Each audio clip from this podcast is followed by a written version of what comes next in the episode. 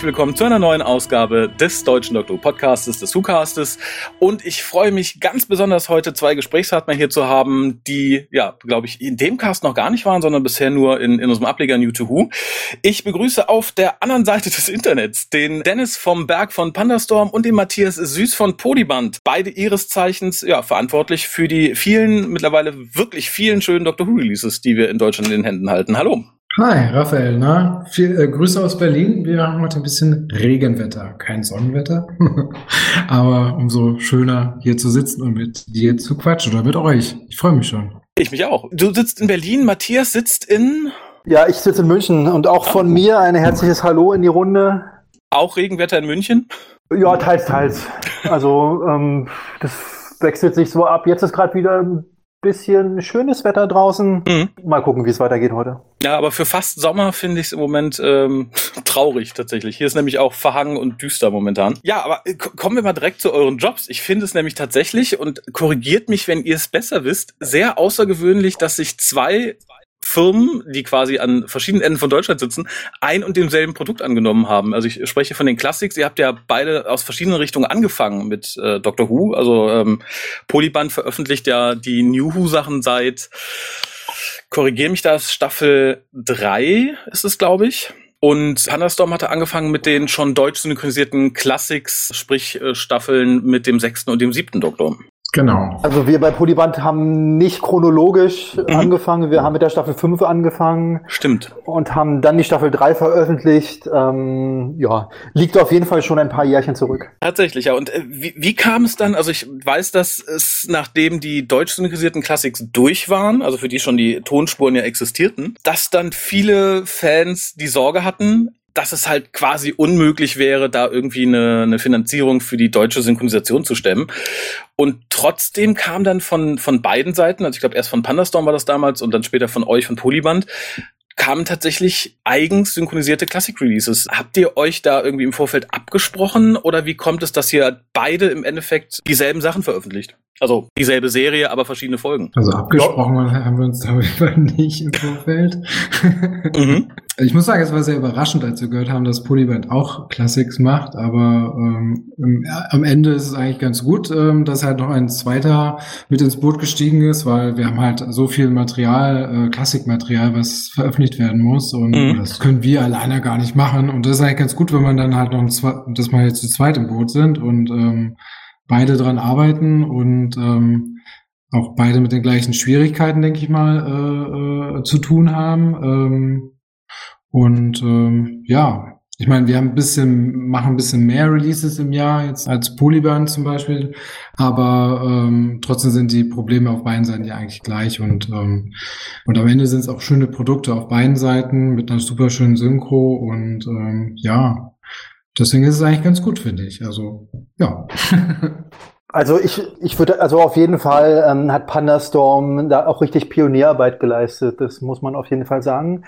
Die haben sich seinerzeit dem klassischen Doctor Who-Universum einfach angenommen, wo wir uns noch nicht so wirklich rangetraut hatten. Einfach auch, weil wir nicht genau wussten, hm, was, was steckt da für ein, für ein Umsatzpotenzial dahinter? Wollen das die Fans überhaupt sehen? Und ähm, lohnt sich das überhaupt, wenn man so viel Aufwand da reinsteckt und so viel Geld in die, in die Synchronisation und so weiter und so fort. Mhm. Und äh, wir haben uns das angeguckt bei, bei Pandastorm, die haben das super gut gemacht und machen immer noch einen super Job und ähm, total schöne Produkte und wirklich in einer Top-Qualität. Und äh, das, auch die Verkäufe dahinter haben einigermaßen gestimmt und dann haben wir uns gesagt, okay, da müssen wir jetzt auch mitmachen. Ne? Mhm. Einfach der, der Markt ist einfach da und der, ähm, die Fans warten einfach auch darauf, dass da möglichst viele Releases aus, aus allen Äras, aus allen Jahrzehnten kommen. Und deswegen haben wir uns dann auch den, dem klassischen Universum angenommen. Geht ihr bei der Arbeit an den Releases quasi dieselben Wege? Also äh, zumindest rein tonal kann man daraus schließen, dass ihr bei demselben Synchronstudio auch ähm, synchronisieren lasst. Ist das bei euch bei, in allen Belangen gleich? Also sagt ihr, okay, wir lassen auch ähnlich produzieren, wir nehmen dieselben Dialogübersetzer äh, etc. oder ähm, beschränkt sich das wirklich nur auf die Sprecher? Ähm, also von der Synchronarbeit her haben wir eigentlich das gleiche Studio und ähm, ich würde sagen auch den gleichen ähm, Buchschreiber. Ähm, und ähm, die Sprecher sind ja eigentlich auch so. Der Doktor, äh, wieder mhm. gesprochen von Michael bei beiden, auf beiden Seiten. Und ähm, nee, das ist eigentlich ähm, ähm, komplett das gleiche Team, würde ich sagen. Und mhm. genau, ich glaube, das M&E, also die Musik, eine Effektspur wird bei uns jemand von jemand anders gemacht. Das ähm, ähm, wird von Polyband, glaube ich, von Mark Iris gemacht. Ähm, mhm. Genau, aber ansonsten äh, ist die zumindest die Synchronarbeit auf beiden Seiten, denke ich, gleich. Also auf jeden Fall. In der Synchronarbeit, da vertrauen wir einfach den, den guten Händen von Metz 9. Ähm, der, ähm, da ist auch diese, diese Ein-Mann-Maschine Manuel ähm, mhm. auch wirklich talentiert als Autor, Regisseur. Er macht den Mix, ne, der macht quasi alles und ist so der, der im Hintergrund die, die Strippen zieht. Ähm, der macht es auch super und ähm, deswegen würde ich auch woanders jetzt gar keine Synchro machen. Ich glaube eher so andere Prozesse sind vielleicht so ein bisschen unterschiedlich. Ähm, vielleicht was so ein bisschen Vermarktungsstrategien angeht oder, oder Artworks, die man kreiert. Ich, ich denke mal so, das, was so ein bisschen im Hintergrund läuft, ähm, ist, ist anders. Wir sind ja quasi immer noch zwei verschiedene Firmen und der große Vorteil ist allerdings, dass wir äh, unsere DVDs, unsere Doctor Who DVDs vom gleichen Vertrieb quasi vertrieben werden. Ähm, mhm. also, also da ist auch das in einer Hand. Ansonsten denke ich mal, ist es prinzipiell ist die Herangehensweise bei einer Herausbringung einer DVD sicherlich ähnlich. Aber man muss sich das trotzdem immer im Einzelfall anschauen. Also jede, jede Doctor Who-Episode stellt einen dann doch wieder vor ganz neue Her Herausforderungen letztendlich. Mhm. Das kann ganz unterschiedlicher Natur sein. Also ähm, zum Beispiel, als wir damals die Kriegsspiele rausgebracht haben, Wargames vom zweiten Doktor, da mussten wir auch ganz tief, sage ich mal, historisch ähm, in, das, in das Skript eintauchen, um zu gucken, sind das die richtigen deutschen Begriffe? und so mhm. weiter. Also man, man wird ja nicht ständig mit ähm, militärischen Begriffen aus dem Ersten Weltkrieg ähm, konfrontiert. Und da musste man wirklich ganz tief sich einarbeiten in diese historische Materie, damit ähm, das möglichst akkurat ist. Mhm. Hat man dann so, hat man sonst nicht. Das ist jetzt so ein Einzelfall vielleicht äh, bei, bei der Synchro. Genau. Das wäre auch so eine meiner nächsten Fragen gewesen, wo da die Hürden bei der Übersetzung liegen. Es gibt ja natürlich immer äh, die Verpflichtung, lippensynchron zu arbeiten, aber das ist ja weit darüber hinaus. Es gibt ja tatsächlich mittlerweile auch da, gerade durch die alte Synchro der klassischen Sachen, für ein und dasselbe Ding mittlerweile zig Übersetzungen. Ich nenne hier einfach mal die, die Kübermänner und die Cyberman. Entscheidet ihr sowas mittlerweile immer im Einzelfall, also gerade bei Sachen, die auch noch nicht übersetzt wurden, ob man sagt, okay, da machen wir eine Wortneuschöpfung oder wir bleiben irgendwie im englischen Original oder habt ihr da feste Richtlinien? Wir sind da ein eingespieltes Team mittlerweile. Also sowohl der Manuel von der Synchro-Seite ähm, als auch die Ina Rönninger, die bei der Redaktion sehr involviert ist. Ähm, bei so heiklen Themen sprechen wir uns ab und mhm. ähm, wir haben ja mittlerweile schon, sage ich mal, eine gemeinsame Sprache gefunden oder, oder ein gemeinsames Vokabular. Und da gibt's eigentlich relativ wenige strittige Punkte. Meistens können die dann geklärt werden durch eine Recherche oder durch, durch, ein, durch ein kleines Gespräch. Und ähm, gewisse Begrifflichkeiten haben sich jetzt halt schon etabliert im Laufe der, ich weiß nicht, Dennis, wie viel haben wir gemacht? Vielleicht schon 20, 30 Veröffentlichungen mittlerweile aus der klassischen Ära. Genau, viel wird da dann auch geguckt, wie es vorher bei New Who jetzt gemacht wurde. Äh, wenn halt neue Begriffe zum Beispiel dabei sind, die aber in Juhu schon verwendet wurden, dann übernimmt man halt die Übersetzung. Genau, ansonsten arbeiten wir auf jeden Fall da mit Ina Rönninger sehr gut zusammen. Sie ist uns auf jeden Fall immer eine sehr, sehr große Hilfe, weil, ähm, also ich muss persönlich zugeben, ich bin in diesem Doctor Who-Universum nicht so gut vertraut im Ganzen, auch den ganzen Begrifflichkeiten und so. Mhm. Und sie schreibt dann auch immer echt schöne kleine Notizen mit rein, woher dieser Begriff oder woher das kommt, dieses Wortspiel und das war in der und der Folge zum Beispiel. Äh, was dann auf allen Seiten dann auch Manuel ähm, bei Metz 9 dann hilft, auch bei der Synchro. Und das sind auf jeden Fall sehr, sehr, sehr große Hilfen, die wir da bekommen, auch von den Fans. Und ähm, das ähm, alleine könnten wir das auf jeden Fall nicht machen so, also ähm, ich glaube, dann wären viele Fehler wahrscheinlich drin. Mhm. oder Sachen, die nicht so toll sind wie die berühmten äh, Kübermänner, die wollen wir ja nicht mehr haben. da haben wir auch ein kleines Easter Egg eingebaut, ähm, in das Grab der Cybermen haben wir ja die, die Kübermänner nochmal reingemogelt hatte sich auch so, so ein Fan bei uns äh, gemeldet und der meinte, ah, wie toll wäre das, wenn wir die Kübermänner da reinbringen würden. Und mhm. ja, ist natürlich, war natürlich schwierig und so weiter, aber wir hatten wir hatten eine Szene, Szene wo, wo man das quasi reinbauen konnte, weil man die Begleiterin ähm, nur von hinten gesehen hat. Also konnte man das Wort so ein bisschen reinschmuggeln. Auch im Kontext hat es gepasst. Also ja, so kleine Easter Eggs kann man sich schon mal als Fanservice, ist man da schon manchmal bereit, sowas zu machen. Also ich habe von jedem, der es irgendwie mitgerichtet hat, die waren hellauf begeistert. Also tatsächlich, es war eine Bombenidee. Das ist auch das Schöne, man kann halt immer wieder auch spielen mit den Dialogbüchern. Man muss es nicht eins zu eins übersetzen. Ähm, man kann halt auch andere eigene Wortspiele verwenden oder auch mal neue Begriffe oder Wortschöpfungen kreieren, die dann für die Zukunft dann äh, ja was neuer neuer Wortschatz für Dr. Who sind und trotzdem können wir natürlich auch nicht verhindern, wenn zum Beispiel der äh, Michael ähm, statt K9 K9 sagt oder sowas und das fällt leider dann erst äh, zu spät auf, weil er sagt, weil er denkt, das sagt er immer so und dann muss man natürlich darauf achten, dass es richtig sagt. Ähm, ähm, das kann natürlich immer mal auch durchrutschen, aber ähm, ja, in der Regel passen aber wir eigentlich auf allen Seiten immer auf, dass ähm, wir kontrollieren, also es wird ja auf allen Seiten ja auch kontrolliert am Ende. Metz 9 geht die Synchro durch, wir gehen die Synchro durch. Manchmal auch Ina Rönninger nochmal guckt sich das an. Also es wird auf allen Seiten wirklich auch nochmal geschaut, dass wir da möglichst äh, am Ende eine saubere, schöne Synchro haben. Und ähm, was ein bisschen schwierig ist, manchmal auch die Sprecher ähm, auszuwählen, weil ähm, es gibt nicht mehr so viele Sprecher für Doctor Who. Also der Sprecherpool geht so langsam so ein bisschen zu Ende, weil halt mhm. so, es gibt halt so viele Rollen, die bei Doctor Who immer besetzt werden müssen. Und dadurch müssen wir dann manchmal auch zwei oder dreimal besetzen, was aber Gott sei Dank nicht immer so auffällt. Also mhm. vielleicht noch eine Sache ähm, zum Thema überhaupt Synchro oder Audiorekonstruktion oder Audio überhaupt allgemein.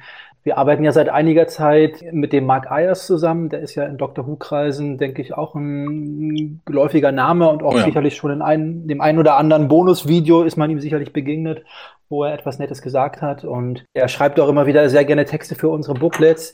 Im Endeffekt ist er ja ein ganz wichtiges Bindeglied bei de, dem ganzen Dr. Who Brand Team in, in London und Großbritannien, was so alles Audiorelevante angeht, Audiorekonstruktion, beziehungsweise was in unserem Fall besonders wichtig ist, die Erstellung des äh, M&E-Tracks, des Musik- und Effekte-Tracks, der ja quasi, sage ich mal, die Voraussetzung dafür ist, dass man eine deutsche Synchro erstellen kann, nur wenn man die Originalsprache, die original englische Sprache von der Musik und den Effekten trennen kann, mhm. kann man eine deutsche Tonspur rauflegen. Und ein positiver Nebeneffekt daran, dass der Mark Ayers den M&E für uns kreiert, ist, dass er gleichzeitig auch für uns immer den englischen Ton aufhübscht. Also, hm. wenn man zum Beispiel von den letzten Releases, die Mark Ayers gemacht hat, unsere englische Tonspur sich anhört und vielleicht die eine oder andere UK-DVD besitzt vielleicht und das vergleichen würde, da würde man auch nochmal ähm, eine Verbesserung des englischen Tons sehen. Also, das heißt, wir können mit, dank der Zusammenarbeit mit Mark Ayers haben wir auch noch mal ein bisschen noch mehr rausgeholt aus diesen, aus diesen klassischen Folgen, auch was den Originalton angeht, weil ich weiß ja, dass auch viele Fans das gerne im Original gucken. Ja, tatsächlich. Ach, das wusste ich nicht mit dem der äh, Originaltonspur. Das ist natürlich, ähm, also Mark Iris ist sowieso, also für die Leute, die die englischen Releases gesammelt haben oder ein paar davon im Regal stehen haben, der hat sich da auch ursprünglich unglaublich viel Mühe gegeben, diese ganzen 5 zu 1 Remixe zu machen und so weiter und so fort. Also der ist da wirklich drin in dem Thema. Aber zum Thema Synchro hätte ich tatsächlich noch eine Frage, die halt immer wieder auch diskutiert wird. Und zwar ist es ja so, dass Michael Schwarzmeier alle klassischen Doktoren spricht. Und leider ist es ja auch so, dass Michael Schwarzmeier nicht mehr Mitte 20 ist, sondern schon so weit über dem Rentenalter ist schon mittlerweile. Gibt es bei euch Überlegungen, wie ihr das würdet handhaben wollen, sollte er nicht mehr sprechen wollen können? Habt ihr da Pläne? Wollt ihr einen neuen Sprecher? Wollt ihr für jeden Doktor einen eigenen Sprecher? Wie es ja eigentlich so, ich sag mal, normal wäre, ohne Michaels Arbeit, die ich wirklich brillant finde, da kleinreden zu wollen, weil ähm, ich finde, für die Releases momentan ist es die richtige. Aber wie sehe das mit einer Nachfolge aus? Also wir haben da einen ähm, roten Koffer bei uns im Keller. Und im Notfall öffnen wir den mit einem Zahlencode. und wenn wir diesen Koffer dann geöffnet haben, ist da drin ein Brief. Und in diesem Brief, wenn man diesen dann öffnet, stehen darin zehn Namen. und das sind dann die Notfallnamen. die darf ich jetzt aber natürlich noch nicht nennen. Natürlich. Das wäre natürlich sehr schön, wenn das so wäre. Es würde einiges an äh, äh, Schweißperlen auf der Stirn äh, beseitigen. Aber äh, ja, es gibt noch gibt es keinen Ersatz für Michael. Noch ist er ja da und mhm. ähm, Äh, wir hoffen, das wird doch auch länger so sein, aber ja, äh, das, die Gedanken dazu haben wir uns natürlich auch schon gemacht und ähm, was es am Ende wird, ob es verschiedene Sprecher werden oder ob es eine Stimme wird, die alle Doktoren widerspricht. Mhm. Am, am schönsten wäre es natürlich auch eine Stimme, die Michael ähnlich klingt, damit halt der der Unterschied halt nicht so stark auffällt. Da hat, äh, habe ich, ähm, wir hatten mit Metz 9 schon drüber gesprochen und die halten ein bisschen Ausschau nach einem Sprecher, der in Zukunft Michael eventuell ersetzen könnte. Mhm. Aber noch haben wir dann natürlich keinen. Und aber wie gesagt. Dauert hoffentlich auch noch viele, viele Jahre, bis das überhaupt genau. notwendig wird. Das stimmt. Also zum einen ist der, ist der Michael halt auch ein absoluter Meister seines Fachs, ne? ein, ein Profi durch und durch. Und ähm, ich finde es einfach toll, dass er noch Bock hatte zu machen und dass er das für uns macht und dass er das so genial macht. Also ich mag gar nicht an irgendwas anderes denken, ehrlich gesagt. Ich auch nicht und ich glaube, die meisten Fans auch nicht. Äh, zumal er, glaube ich, gerade mit jedem neuen Doktor, der irgendwie auf Deutsch erschienen ist, die Leute wieder total überrascht hat. Weil ich, im Vorfeld gab es immer wieder Diskussionen, oh ja, nee, aber wenn Troughton, das haut nicht hin oder nee, Tom Baker. Nach dem ersten Release alle, boah, das ist ja, nee, passt wunderbar. Also gerade bei, bei Troughton war ich persönlich total überrascht, dass er den wirklich unglaublich gut getroffen hat. Fehlt nur noch der dritte. Ja, das, das, das, tatsächlich, ja, das ist, äh, da, da komme ich nachher nochmal zu. Ich, äh, wie gesagt, ich, ich hoffe, dass er noch viel Gelegenheit hat, den dritten irgendwann zu sprechen. Aber das nähert sich so ein bisschen mit der nächsten Frage, nämlich, wonach sucht ihr momentan die Releases aus? Also ihr geht da ja auch aus ganz verschiedenen Richtungen dran momentan. Also es sind natürlich unterschiedliche Gesichtspunkte, letztendlich nach denen wir aus aussuchen. Ich glaube, der, der wichtigste Gesichtspunkt ist einfach, dass wir uns die Frage stellen, welchen Release wollen die Fans unbedingt haben? Also mhm. was ist wirklich der Killer-Release, den sie unbedingt als nächstes sehen möchten? Weil ähm, in, in jeder Ära des Doktors gibt es halt, sage ich mal, ein bisschen gute Folgen, auch mal ein bisschen schlechtere Folgen, durchschnittliche Folgen. Das heißt, wir versuchen da die, die, die interessantesten und spannendsten Folgen rauszufinden. Das ist so das eine der eine Gesichtspunkt. Mhm. Und der andere Gesichtspunkt ist halt der, dass wir gerade in, in dieser ganz klassischen Ära, also diese, diese Ära, die, sage ich mal, bis zum dritten, bis zum vierten Doktor reicht, da stehen wir halt vor noch weiteren Problemen. Mhm. Und zwar, die sind lizenzrechtlicher und materialrechtlicher Natur. Das ist also gerade in dieser Ära, erster bis dritter Doktor, sage ich mal, erster bis vierter Doktor, zum einen sehr schwer, die Lizenzrechte zu klären. Mhm. Das hat unterschiedliche Aspekte und mittlerweile gibt es von der BBC sogar die Politik, dass wir in Deutschland oder vermutlich sogar auch außerhalb des Mutterlandes Großbritannien derzeit keine Stories veröffentlicht werden dürfen, die nicht komplett sind. Das heißt, es gibt mhm. ja viele Episoden und Abenteuer, wo zwei, drei, vier oder manchmal nur eine Folge fehlt. Mhm. Und ähm, all diese Abenteuer zum Beispiel dürfen wir schon mal gar nicht veröffentlichen. Auch diese, die ja. mit Animationen aufgefüllt wurden, sind da quasi tabu, oder? Zählen die als komplett? Die, nee, die sind ausgenommen. Die wurden, okay. die auch, die auch jetzt zuletzt in den letzten Jahren vermehrt äh, veröffentlicht wurden, ähm, Makra-Terror oder irgendwie sowas, mhm. die, die können wir durchaus anpacken. Okay. Nee, da geht's denn mehr so um Sachen wie Marco Polo zum Beispiel vom ersten Doktor, mhm. die, die, diese ganzen Geschichten, wo wirklich massiv viel an Material fehlt. Ja. Ähm, die dürfen wir nicht anfassen, das ist das eine. Und dann bleibt natürlich nicht mehr so viel übrig. Und das zweite, die zweite, der zweite Aspekt, vor dem wir stehen, ist denn Material technischer Natur. Und ähm, da ist halt die Schwierigkeit, dass wir nur dann eine, einen deutschen Release machen können, wenn wir die Möglichkeit haben, auch eine deutsche Synchronisation herzustellen. Mhm. Und das ist leider nicht immer möglich. Und ich erhalte auch immer wieder Fragen von Fans und so, könnt ihr nicht diesen Release machen oder könnt ihr nicht den Release machen? Und dann erkläre ich letztendlich auch immer die Probleme, vor der wir stehen. Zum einen diese lizenzrechtlichen Probleme und zum anderen die materialtechnischen Probleme. Die liegen nämlich darin, dass teilweise von den Episoden keine Effekte vorliegen oder noch schlimmer keine Musik vorliegt. Und wenn die Musik nicht mehr vorliegt von der Folge, dann müsste man diese neu komponieren und das sind Kosten jenseits von Gut und Böse. Mhm. Und das heißt, man muss im Vorfeld eigentlich immer abklären, beziehungsweise ich kläre im Vorfeld immer ab mit dem, mit dem Mark Ayers oder ähm, mit der BBC, wie sieht die Materialsituation aus? Können wir ein M&E herstellen bei dieser Folge? Und da ist leider auch ganz oft die, die Antwort von Mark, nein, wir können da kein M&E herstellen, Musik fehlt einfach. Mhm. Und ähm, das führt mich jetzt auch so ein bisschen wieder zum dritten Doktor, der vorhin schon kurz angesprochen wurde. Es betrifft leider ganz viele Folgen vom dritten Doktor, dass die Musik fehlt. Und mhm. dass wir ähm, auch die, den MI demzufolge gar nicht erstellen können und demzufolge auch äh, nicht den Release planen können. Zum Beispiel die erste Folge vom dritten Doktor, Spears from Space. Ich würde die wahnsinnig gerne machen. Mhm. Ist absolut, ist ganz weit oben auf meiner, auf meiner Wunschliste, aber es lässt sich leider aktuell kein M&I herstellen, weil die Musik fehlt. Und mhm. deswegen können wir das leider nicht releasen. Also wir sind einfach von, von diesen Hintergründen ein bisschen abhängig. Und wenn wir dann uns aber doch, sage ich mal, so ein paar Stories überlegt haben, die wir gerne machen wollen, dann fragen wir auch immer gerne die Fans bei Facebook oder bei Instagram. Und mhm. ähm, da lassen wir auch öfters mal Umfragen laufen. Und dann dürfen die einfach äh, abstimmen, welchen Release sie gerne als, net, äh, als nächstes hätten. Und äh, bei unserer letzten Umfrage haben wir auch gefragt, um welchen Release sie gerne hätten. Und da hat sich die Mehrzahl für The Enemy of the World ausgesprochen. Mhm.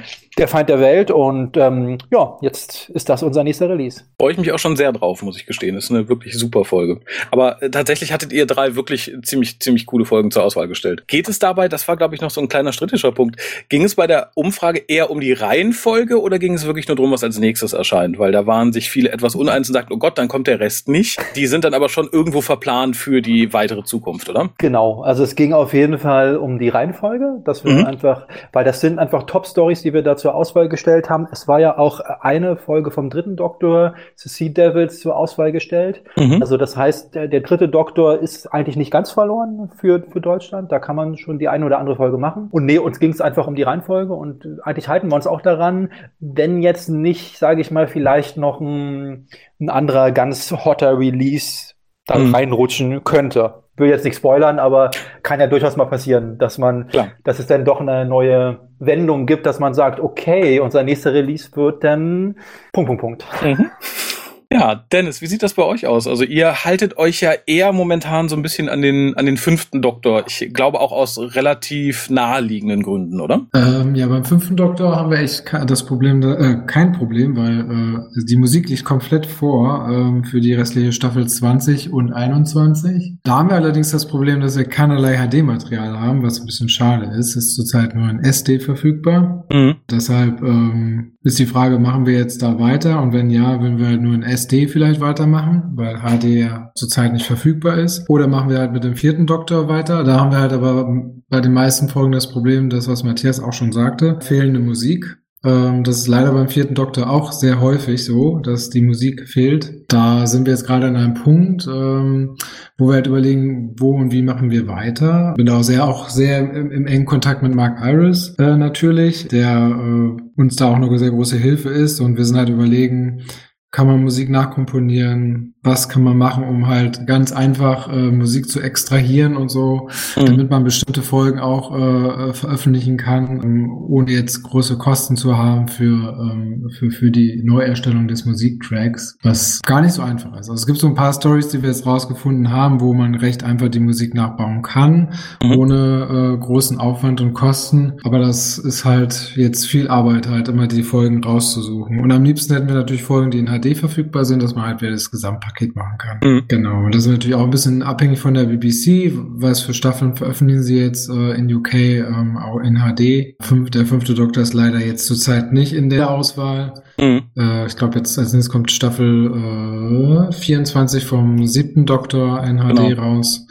Genau, also dadurch ist Mark Harris natürlich auch viel beschäftigt, weil ähm, er natürlich viel für die BBC äh, da machen muss, äh, weil er von jedem New ähm, HD Release natürlich die Tonspuren bearbeiten muss und damit auch der englische Sound am Ende gut klingt. Mhm. Und da steckt, also da steckt auch für ihn viel Arbeit drin, dass er natürlich nicht immer so viel Zeit hat für uns alle dann halt immer oder ähm, deshalb zieht sich ja zum Beispiel das Thema Genesis of the Daleks halt auch schon so lange, wo die Synchro mhm. schon fertig ist, aber immer noch keine Musik vorliegt. Und ähm, ja, das sind äh, ist ein bisschen schwierig und das Problem haben wir beim dritten Doktor dann äh, ähm, ja, es gibt eine Folge, die wir eventuell äh, äh, rausbringen können, weil uns da Musik vorliegt, ähm, aber ähm, das ist alles noch noch offen. Mhm. Auf jeden Fall kommt da hoffentlich mal was, weil wir kriegen ja dauernd ja auch diese Zuf äh, Anfragen, wann kommt was vom dritten. Aber beim dritten sieht es echt ganz schlecht aus. Ich weiß auch nicht warum. Mhm. Schade eigentlich. Es ist, ähm, äh, weil inhaltlich sind da wirklich auch, auch tolle Folgen bei. Aber in dem Zusammenhang vielleicht die Frage dann nochmal an euch beide. Also für, für Dennis vielleicht in Zukunft ähm, und auch für die ähm, Staffeln von McCoy und Colin Baker. Wisst ihr schon, wie ihr in Zukunft mit dem HD-Material umgehen wollt von den Sachen, die ihr schon veröffentlicht habt? Also ich weiß, Dennis, ihr hattet den Versuch, glaube ich, das Ganze als physische Datenträger in HD mal zu crowdfunden, was nicht geklappt hatte. Wie habt ihr schon eine Idee, wie ihr das in Zukunft machen wollt? Also ihr habt sie jetzt, glaube ich, Staffel 26 als Download zur Verfügung gestellt. Gibt es da noch weitere Pläne? Und an Matthias vielleicht die Frage, mal angenommen, äh, die BBC gibt ein bisschen Gas mit den Schwarz-Weiß-Folgen in HD. Hättet ihr schon eine Idee, wie ihr die dann oder ob ihr die überhaupt veröffentlicht wollen würdet? Ja, also aktuell ist Blu-ray noch nicht so das große Thema für uns, was die klassischen mhm. Doktoren angeht. Wir beobachten das weiter und ich weiß auch, dass äh, Dennis und Pandastorm einiges auf Blu-ray herausgebracht haben. Ähm, aber ist noch keine ähm, Frage, für die wir jetzt eine, eine konkrete Antwort gefunden haben. Und mhm. aktuell betrifft es uns ja auch noch nicht. Genau. Zum Thema Staffel 23 und 26. Ja, ist richtig. Wir haben sie äh, jetzt als HD in Download zur Verfügung gestellt. Und ja, Staffel 23, äh, der Versuch hat leider nicht äh, geklappt. Ähm, nichtsdestotrotz wir mit der Überlegung, halt die Staffeln als Einzelreleases zu veröffentlichen. Mhm. Und zwar als, äh, als Mediabook dann, ähm, als Einzelmediabook, so wie wir es bisher eigentlich auch gemacht haben. Mhm. Der Hintergrund ist halt, es ist halt einfach schwierig, ähm, das haben wir dann auch gemerkt, ähm, diese ganze Staffel 23 halt in einer Box zu veröffentlichen. Mhm. Es sind am Ende auch nicht so viele Leute, die sich dann so dafür interessieren. Und da ist es einfacher für uns hinzugehen, zu sagen, okay, wir machen dann erstmal ähm, wieder ein limitiertes Mediabook als Einzelrelease. Mhm. Für die Fans, die das gerne sammeln wollen und um die Reihe weiterzuführen an Mediabooks, was ja auch ähm, bei vielen gut ankommt, ähm, dass sie das dann weiterführen können. Und ähm, ich glaube, das ist erstmal der erste Weg und dann kann man ja immer noch mal überlegen, ob man eine Box daraus macht oder so. Mhm. Ähm, aber dann zumindest haben wir damit die Fans glücklich gemacht, die halt ähm, gerne die Folgen als Mediabook haben möchten und ähm, dann auch gerne in HD weil es ja auch allerlei Material mit dabei, auch neue äh, Neuschnitt oh ja. einiger Folgen und so.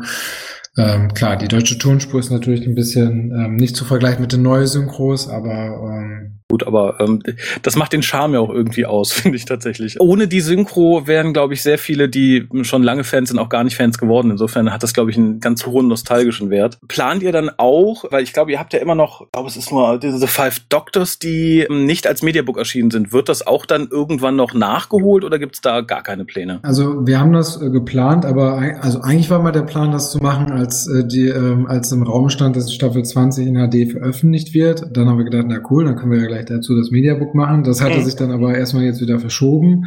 Dementsprechend haben wir das jetzt erstmal natürlich noch nicht geplant, weil mhm. da warten wir auf jeden Fall, weil da ist ja schon die deutsche Fassung ja auch da und so. Ja, mal schauen. Also wie gesagt, die nächsten äh, Monate wird, wird sich einiges entscheiden bei uns, weil wir halt jetzt wirklich das Problem haben, dass wir ähm, gerade nicht weiterkommen so richtig. Ähm, ähm, klar, wir haben nur Staffel 18 äh, Folgen offen, aber wo jetzt der Weg dann weit, also wie wir weitermachen, ob wir halt mit SD-Folgen weitermachen oder dann doch HD-Folgen noch finden, wo die Musik verfügbar ist, ähm, das entscheidet sich jetzt eigentlich so in den nächsten Wochen bei uns hier und mhm. ähm, ja, ist äh, sehr spannend. Aber äh, wir haben jetzt auch nochmal den Release ja verschoben von verschollenem E-Space und mhm. ähm, er ist jetzt auf Ende Juni nochmal verschoben worden. Okay. Es gab da so ein paar Probleme, also einmal ja mit dem Artwork, das habt ihr alle auch mitbekommen, mhm. dass ich da was eingeschlichen hast, was hätte nicht sein sollen.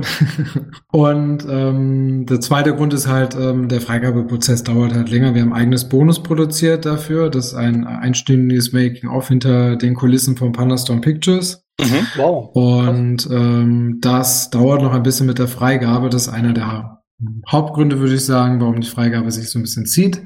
Wir hatten ja schon einen, einen äh, Teil hinter den Kulissen von Metz 9 gemacht und es kommt auch noch ein dritter Teil äh, dann hinter den Kulissen äh, bei Press 9 Optimal, das ist sozusagen unser Presswerk und oh. ähm, wie sozusagen die DVDs und Blu-rays äh, geaustert werden und so die ganzen Prozesse dahinter. Das ist dann nochmal ein dritter Teil, der dann in Zukunft auch noch veröffentlicht werden soll. Genau, das ist einer der Gründe, warum wir jetzt ein bisschen den, den Release nochmal um eine, um vier Wochen verschieben mussten. Mhm. Aber dafür haben wir am Ende ein schönes, äh, schönen Bonus, äh, der hoffentlich euch äh, allen gefallen wird und dann könnt ihr mal ein bisschen ja, uns alle mal kennenlernen, auch zwar nicht persönlich, aber ihr seht mal, wer wir alle sind und äh, auch unsere Grafikerin Valentina zum Beispiel ist da mit bei. Und, Ach schön. Äh, ja, genau. Das wäre aber direkt meine nächste Frage an euch beide. Was sind so externe Faktoren, die dazu führen, dass sich so ein Release verzögert? Also momentan warten ja viele auf Revolution of the Daleks und Polyband und scharren da ein bisschen mit den Füßen. Aber da gibt es ja mannigfaltig Sachen. Also wie gesagt, ich kenne es ja auch selber durch die äh, durch die Texte, dass die BBC da oft immer noch mal nachhakt und nachfragt. Aber ja, was führt generell dazu, dass so geplante Releases verschoben werden oder dass man halt generell so planen muss, dass man sagt, okay, nee, das ist jetzt schon seit einem halben Jahr irgendwie auf dem auf dem britischen Markt, aber wir können können oder dürfen halt nicht, weil. Ja, also da gibt es natürlich eine Menge Gründe. Ich werde ja eigentlich tagtäglich gefragt, äh, wann kommt Revolution of the Daleks? Äh, also ist ja die meistgestellteste Frage überhaupt. Und ähm, ja, da kann ich leider immer nur das Gleiche sagen. Ähm, es gibt so ein, ähm, es ist eine lizenzrechtliche Geschichte einfach, weil es gibt noch keinen TV-Termin. Normalerweise hat der Fox immer die neuen Folgen von Doctor Who ausgestrahlt. Mhm. Und das äh, Fox wurde ja von Disney übernommen und im Zuge der Disney-Übernahme, denke ich mal, haben sich, glaube ich, die Prozesse einfach irgendwie ein bisschen verändert und verlangsamt. Und ähm, ja, wir sind da ständig im Prinzip im Gespräch mit BBC. BBC ist im Gespräch mit Fox und Disney und man kommt aktuell einfach nicht weiter. Und deswegen, ja, ich, ich, ich hoffe noch, dass wir es dieses Jahr rausbringen können. Ich stehe im Prinzip Gewehr bei Fuß. Mhm. Das Artwork ist fertig, die DVD ist eigentlich auch fast schon fertig. Im Prinzip, wir könnten sofort rauskommen, dürfen aber halt leider nicht. Mhm. Ja, das ist halt so ein Grund für Verzögerungen. Und ansonsten, ja, halt viel so Freigabeprozesse. Ähm, es gibt ja wirklich ein, ein, Team von, weiß ich wie vielen Leuten, die in, in, in, London bei der BBC sitzen und quasi nichts anderes machen, als sich mit Doctor Who zu beschäftigen und mit den ganzen DVD-Labels weltweit, die ihre Releases planen.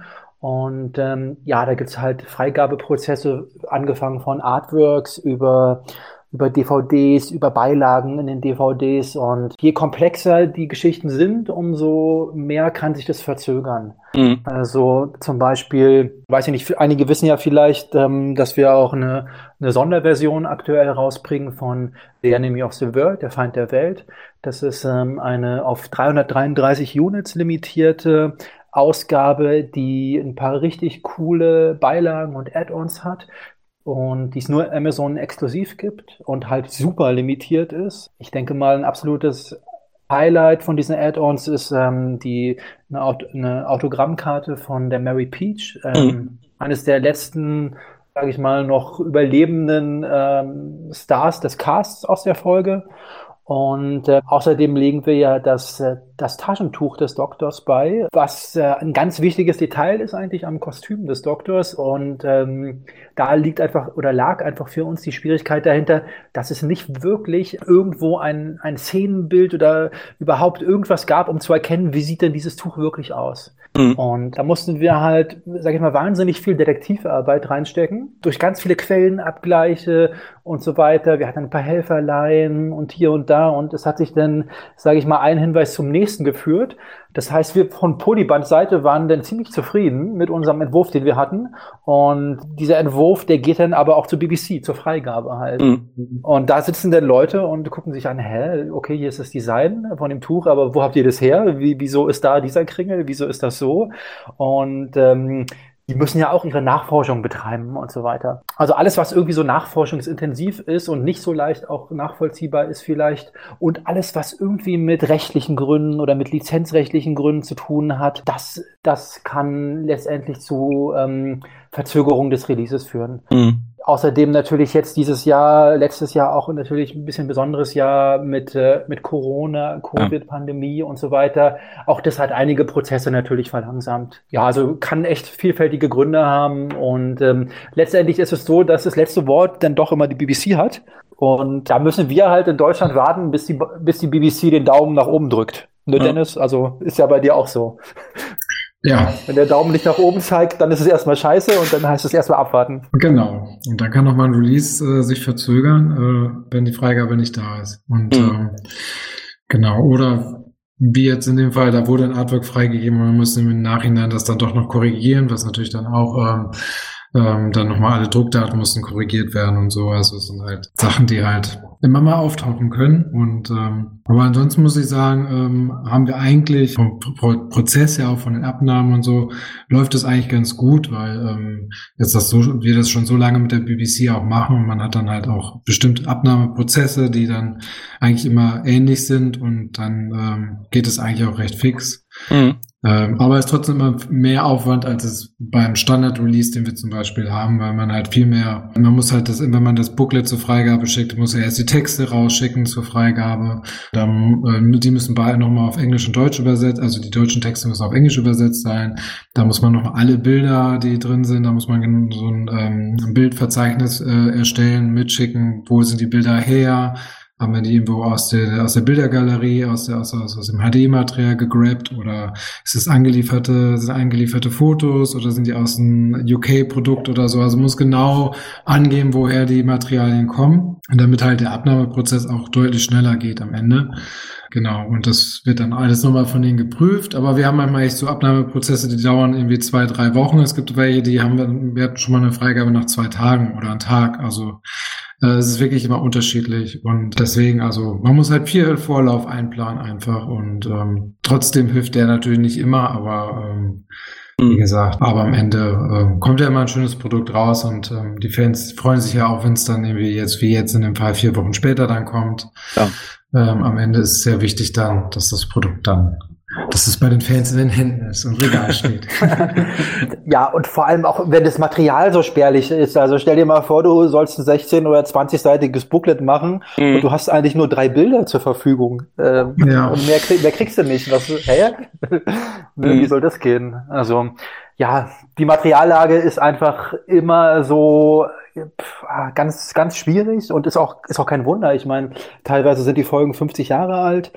Und ähm, es ist einfach eines der wichtigsten Marken, die die BBC momentan hat. Und die, mhm. die hegt und pflegt sie natürlich und beschützt sie natürlich auch. Und ähm, dann wird halt auch alle zwei Jahre mal das Logo angepasst und neu gemacht. Und ähm, dann gibt's auch immer wieder mal neue Richtlinien hier und da.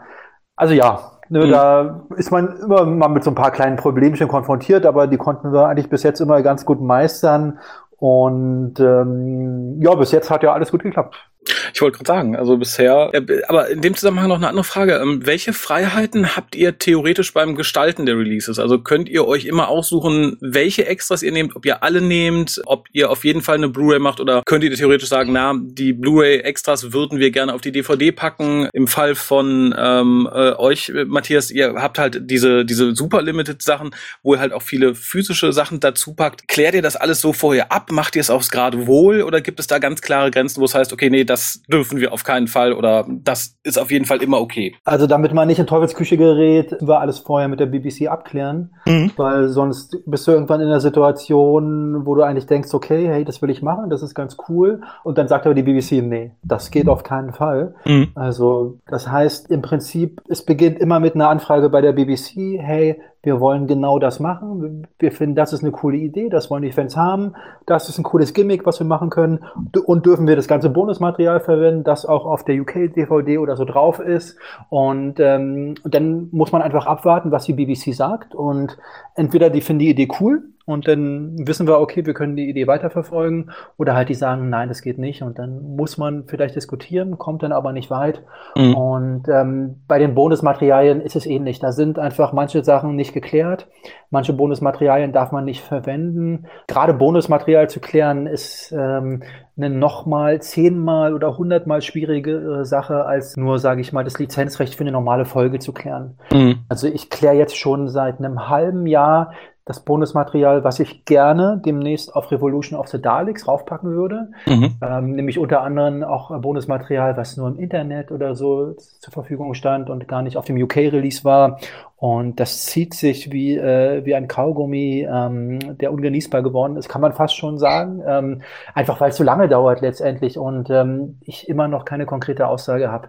Mhm. Also wir haben Freiheiten, wir, wir können die, die Artworks eigentlich gestalten, wie wir wollen, wobei es natürlich oftmals gewünscht ist, irgendwie auf die Original-Artworks zurückzugreifen. Mhm. Ähm, aber es findet immer in Absprache und in Abstimmung mit der BBC statt, weil weil sie sind letztendlich die die ähm, die sagen ja das finden wir cool ja das äh, das könnt ihr so machen oder oder nein mhm. und die sagen halt auch manchmal auch nein also gerade was Bonusmaterialien angeht oder auch Gimmicks oder oder oder sonst was ähm, ja also es geht immer über den Tisch des BBC Brand Teams und ähm, der Entscheidung muss man sich dann letztendlich fügen, ob man das machen darf oder nicht. Ähm, aber ansonsten reden die uns jetzt nicht rein, was so Artworks oder so oder unsere Discs angeht. Da haben wir eigentlich alle Freiheiten und da haben wir ja auch ein eingespieltes Team. Dennis hat da ein gutes Team, wir haben da auch ein gutes Team von Leuten. Ähm, hm. Da haben wir, da haben wir Freiheiten halt.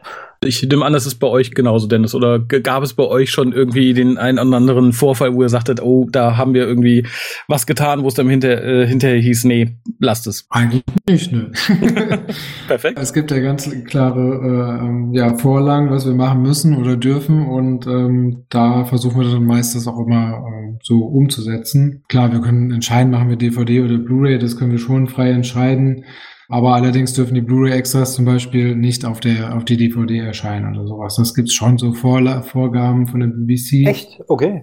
Und ähm, was aber jetzt auch nicht so schlimm ist. Also mhm. bei uns passt das alles halt immer und äh, wir machen das ja so halt auch. Dafür haben wir bei den Artworks halt oder bei der Gestaltung halt ähm, freie Hand, was sehr gut ist, weil wir ja möglichst mal ein komplett neues Artwork erstellen wollen. Ähm, dass es halt einzigartig ist sozusagen und ähm, und das, das dürfen wir eigentlich in der Regel auch machen, weil wir, solange wir halt Material verwenden, was, was delivered wurde, wird da uns kein Riegel vorgeschoben. Also wir haben bisher wenig Probleme gehabt. Gab es bei einem von euch schon mal irgendwelche Sachen, die ihr unglaublich gerne gemacht hättet oder sogar schon angefangen habt zu machen und wo es dann hieß, nee, das fällt auf jeden Fall weg, das dürft ihr nicht oder wo ihr sagt, das würden wir unglaublich gerne mal irgendwo dazu packen oder machen, aber da wissen wir schon im Vorfeld, das würde auf keinen Fall ein Go von der BBC kriegen? Ja, da gab es schon einiges eigentlich. Also ähm ähm, also spontan fällt mir ein, wir wollten, wir haben damals den, ähm, die allererste Story, ähm, in Unrusty Child, das Kind mhm. von den Sternen, haben wir ja damals als Digipack rausgebracht, ähm, in einem Sammelschuber verpackt. Mhm. Ähm, unter diesen Sammelschuber konnte man dann noch die beiden Nachfolger-Episoden reinstecken.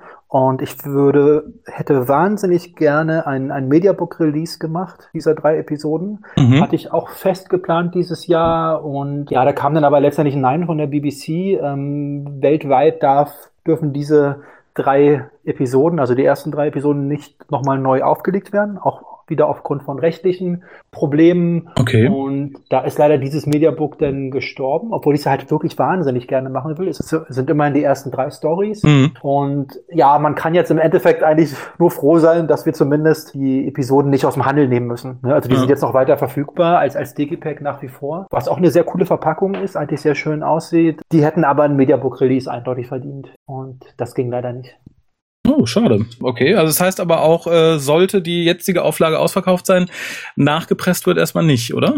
Doch, doch, nachgepresst. Ach, das darf wird, weiterhin passieren, okay. Aber wir dürfen es nicht neu verpacken oder ein neues Produkt kriegen. Okay dann ist ja zumindest der Nachschub gesichert für die Leute, die noch nicht zugegriffen haben. Ja, ja, ja klar. Ähm, wobei ich da echt happy bin. Also ich glaube, das haben sich schon einige äh, Fans gekauft. Ich ja. denke auch, also gerade äh, weil es die erste Folge ist. Also ich glaube, das äh, ist so die, die Folge für gerade für die Fans, die des Englischen nicht so mächtig sind, ähm, wäre das, glaube ich, so der erste Anlaufpunkt. Auf jeden Fall, würde ich auch sagen. Ne? Also wenn nicht, wo soll man anfangen, wenn nicht beim Anfang?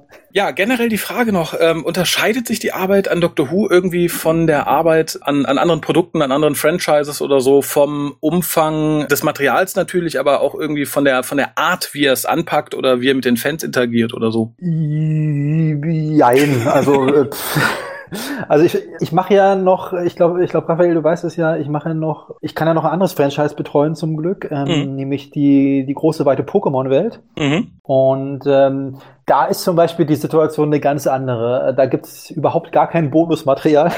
gar, gar nichts. Also hm. Ähm, da hast du die reine Filme oder die reinen Folgen und mehr kriegst du auch nicht. Mhm. Und ähm, da wird auch noch weniger lizenziert letztendlich als bei Doctor Who. Und äh, du hast noch weniger Freiheiten, weil bei, bei Pokémon zum Beispiel, da darf man nicht mal die Texte selber schreiben. Oh, okay. Also die, diese Freiheit haben wir, bei Doctor Who haben wir diese Freiheit noch und dürfen das, das ist auch gut so let, letztendlich, dass wir dem einen Touch geben können.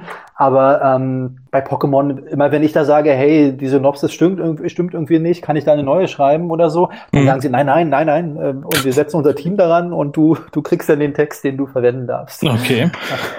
Und ja, auch so was, was so das Marketing angeht, denke ich, ist auch so ein kleiner Unterschied. Wir sind äh, relativ frei eigentlich in Deutschland, was wir so bei Doctor Who machen, auf Facebook oder Instagram. Mhm. Ja, und bei Pokémon ist es nicht so. Da wird halt wirklich ganz genau aufgeguckt, was man da sagt. Also ja, es gibt so kleine Unterschiede in der Arbeit. Also Doctor Who ist natürlich super knifflig und schwierig, vor allem weil es so umfangreich ist. Aber trotzdem hast du noch so ein bisschen Freiheiten hier und ja, das macht halt Spaß auch beim, beim, beim Bewerben oder Marketing hier. Hm. Deutlich mehr, weil du einfach nicht dieses enge Korsett hast, was du bei anderen Franchises mitunter hast, wo wirklich ähm, jede Silbe und jedes Wort dreimal auf, auf dem Goldtisch, äh, auf die Goldwaage gelegt wird. Beruhigt mich ein bisschen zu hören, weil ich ansonsten immer etwas empfindlich auf die BBC reagiere, wenn ich denke, oh, die sind aber doch schon streng, aber wenn es noch strenger geht, dann, dann beruhigt mich das ja fast schon wieder. ja, ja, strenger geht's noch. Ja, ansonsten wäre ich so mit meinen brennenden Fragen durch. Äh, ich bin ein bisschen versucht, euch beide zu fragen, was ihr denn so als nächstes theoretisch planen würdet an Releases, aber ich fürchte ein bisschen, dass ich da nicht viele Antworten aus das, Reich, äh, aus das rauskriegen würde, oder? Ja, kommt drauf an. Wie lieb ich frage, oder? ja, frag doch mal ganz lieb.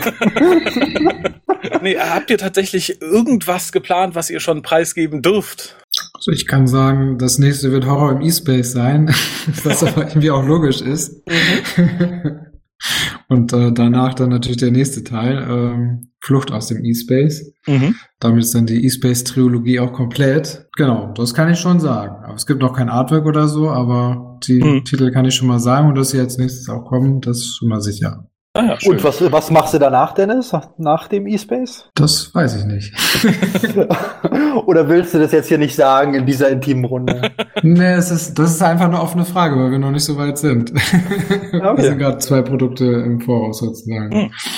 Aber da gibt es einiges an schönen Bonusmaterialien, das kann ich euch sagen. Auch eigenproduzierte. Es gibt sowohl noch ein Interview mit Matthew Waterhouse, Mhm. Und ein tolles Interview mit John Leeson, was er uns letzte Woche gegeben hat äh, in seinem englischen Garten. Das wird auch sehr schön. Oh ja, da habe ich tatsächlich Bilder von gesehen und ich war damals bei dem Interview mit Matthew Waterhouse dabei, was im Übrigen der gute Harald geführt hat für die Leute, ja, genau. die den Lukas regelmäßig hören. Aber mehr habe ich eigentlich erstmal gar nicht zu sagen. Also das mhm. reicht ja vielleicht auch schon mal. ich, ich, ich denke okay. doch schon. Aber du haust ja sowieso die Abenteuer hier äh, am Stück raus, ne? Also ja, genau.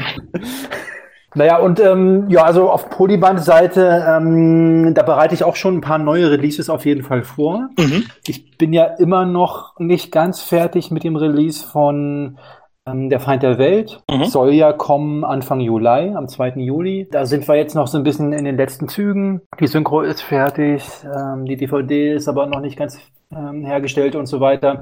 Jedenfalls, da stecke ich noch mittendrin, aber gleichzeitig arbeite ich schon an den nächsten Geschichten. Mhm. Was ich auf jeden Fall schon sagen kann, es kommt noch mal ein neuer Release aus der ähm, neuen Ära. Mhm. Wir haben jetzt zuletzt, glaube ich, ganz erfolgreich Komplettboxen herausgebracht von Peter Capaldi und von Matt Smith. Ja. Und jetzt machen wir quasi noch die beiden Doktoren davor komplett, mhm. den Christopher Ecclestone und den David Tennant, damit wir quasi auch wirklich die ähm, Staffel 1 bis 4 der neuen Doctor Who-Ära anbieten können. Mhm. Da freue ich mich schon ganz besonders drauf. Das wird nämlich ein eine richtig fette Box. Ich sag mal, so ungefähr 30 DVDs werden das dann. Und es wird auch ein Blu-ray-Release geben. Das heißt, äh, da, da sind wir dann bei 20, 21, 22 Blu-rays. Ich habe es noch nicht ganz ausgerechnet. Mhm. Das wird aber eine Hammerbox. Und ich sag mal, keine Ahnung, also entweder das perfekte Einsteiger-Kit für Leute, die in die neue Ära ein einsteigen wollen oder noch jemand, der es komplementieren kann. Mhm. Und da plane ich eigentlich mit, mit neuen Bonus-Discs und ich habe das vorhin erwähnt. Ähm, ich habe schon seit Monaten habe ich eine, eine Liste bei der BBC liegen von Bonusmaterialien, die ich gerne verwenden würde für diesen Release. Alles noch in Erklärung, alles noch offen. Mhm. Ja, jedenfalls den Release plane ich Richtung August, wenn es soweit klappt. Das wird ein limitierter Release, ähm, jeweils auf 1111 Units mhm. limitiert, sowohl die DVD als auch die Blu-ray. Vom Design her wird es ähnlich verpackt werden wie die Capaldi und die Matt Smith Box in einem, in einem schönen Schuber, der nummeriert ist und dann in einer Softbox. Und das wird ein Mammut-Release. Das wird sicherlich eines der fettesten Releases, ähm, die es so als einzelne Box gibt von Doctor Who aktuell. Ach, schön. Und ja, was so die klassische Ära angeht, da kann ich noch nicht so also ich kann da noch nichts hundertprozentiges bestätigen, sagen wir es mal so. Mhm. Aber ähm, wir gucken natürlich auch immer, was machen die Briten, was machen die, was machen die UKler, was bringen sie als nächstes raus. Und ich glaube, der eine oder andere weiß es ja schon, dass demnächst der Release von The Web of Fear mhm. in Großbritannien ansteht. Und das passt natürlich wie die Faust aufs Auge, weil es ist ja der Release, der direkt nach Der Feind der Welt und The Enemy of the World mhm. chronologisch kommt und quasi die Geschichte wieder fortführt. Und deswegen denke ich mal, ist das der Release, den wir als nächstes planen. Mhm. Einfach weil er so wunderbar auf der Feind der Welt halt anschließt. Wäre dann auch das erste Release mit Animation, wenn ich nicht irre, ne? Oh ja, genau, das, ja, da sprichst du was an, genau. Es ist ähm, der erste Release mit einer Animation, genau. Das haben die deutschen Fans da, glaube ich, noch nicht serviert bekommen nee, von, nicht. Von, von, von uns oder von Pandastorm oder, oder von Polyband. Und haben aber viele nachgefragt. Also ich lese es immer mal wieder, warum denn nicht? Und es gibt ja schon einige und da könnte man doch, äh, insofern trefft ihr, glaube ich, auch da irgendwie ganz guten Nerv. Ich hoffe das, weil das ist tatsächlich die große Frage, die wir uns stellen. Wie kommen diese animierten Abenteuer an? Mhm. Also wir hätten, wir haben ja auch nach wie vor Schader vom vierten Doktor auf unserer Liste. Auch da ist ja eine Folge animiert. Ja. Ja, es ist so ein bisschen heißes Eisen noch. Also, mhm. aber ich sag mal, mit dem Web of 4 Release, der erstens an der Feind der Welt anschließt, zweitens auch, glaube ich, ein Wunder, eine wunderbare Blu-ray-Neuauflage in Großbritannien kriegt und mhm. da vermutlich viel Bonusmaterial noch zu erwarten ist da würde ich sagen, trauen wir uns das einfach. Und das passt auch super, weil jeder, der Fall der Welt gesehen hat, will natürlich wissen, wie es weitergeht. Mhm. Ja, bin ich mit dir einer Meinung. Das äh, ist wirklich eine sehr, sehr, sehr gute Idee. Freue ich mich persönlich auch drauf. Es ist nämlich eine der wenigen Folgen, die ich noch nicht gesehen habe. Ach so, echt? Okay. Ja, dann, ähm, dann würde ich sagen, musst du auf jeden Fall warten. Ne? würde ich in dem Fall auch tun, ja. Oh gut, das wusste ich gar nicht. Ich dachte, du hast alles gesehen. Nee, ich habe äh, so von den Doktoren eins bis vier mir jeweils ein, zwei Folgen gelassen, die ich irgendwann mal gucken möchte, wenn ich was Neues habe. Ansonsten, ähm, und beim zweiten ist es äh, genau diese Folge tatsächlich. Okay, ach, ach krass. Ja, dann ähm, werde ich ja nochmal eine ganz spezielle Erfahrung für dich. Ja, freue ich mich, wie gesagt, sehr drauf. Vielen lieben Dank euch beiden. Das, ich glaube, es war ein unglaublich interessantes Gespräch. Wollt ihr noch irgendwas äh, loswerden? Ich würde sagen, äh, ich freue mich schon auf den nächsten Podcast mit dir, Raphael. Und äh, ansonsten würde ich sagen, bleibt alle gesund und haltet die Ohren steif. Und wir sehen uns nächstes Jahr auf der Timeless, weil ich habe gehört, dieses Jahr wird es leider doch nichts werden, was echt schade ist. Aber ja. dann im nächsten Jahr. Und ansonsten bis bald mal wieder. Viele Grüße aus Berlin von den Pandastore. Ja, genau, das kann ich eigentlich auch nur in die, in die Runde ähm, reichen. Also war ein tolles Gespräch. Ich hoffe, ähm, dass, dass, dass Dennis und ich ein bisschen vielleicht was so über die Hintergründe im deutschsprachigen Raum erklären konnten.